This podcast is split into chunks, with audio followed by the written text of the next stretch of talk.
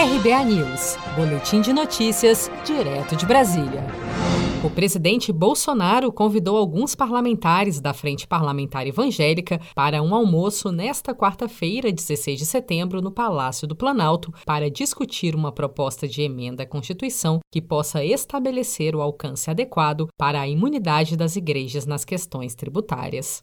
Nesta terça-feira, deputados da bancada evangélica já se reuniram com o ministro da Secretaria de Governo, Luiz Eduardo Ramos, para tratar sobre a PEC anunciada por Bolsonaro no último domingo.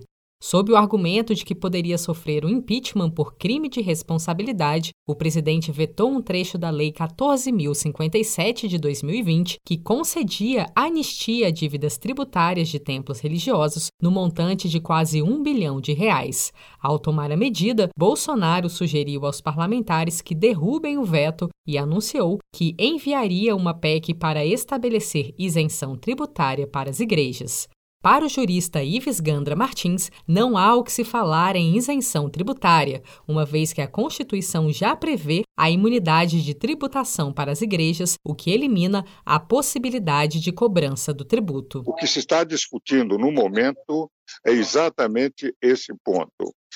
Há imunidade, há uma vedação ou não ao poder de tributar, e essas ações que estão.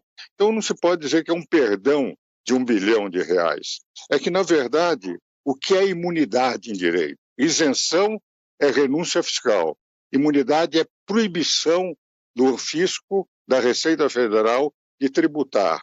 Em todos os livros meus sobre direito tributário, quando examino a questão de imunidades, fui em congressos, etc., eu sempre mostrei não há o problema de o um governo dizer que renuncia. Ninguém renuncia o que não tem.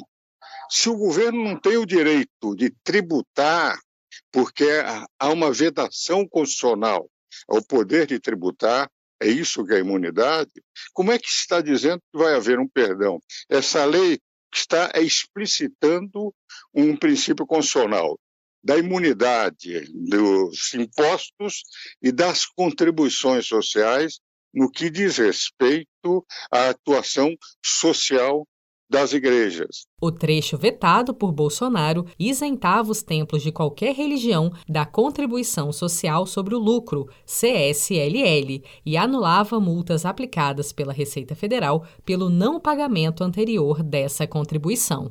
Seja para conquistar sonhos ou estar seguro em caso de imprevistos, conte com a poupança do Sicredi. A gente trabalha para cuidar de você, da sua família e proteger as suas conquistas. Se puder, comece a poupar hoje mesmo. Procure a agência Sicredi mais próxima e abra sua poupança. Sicredi, gente que coopera cresce.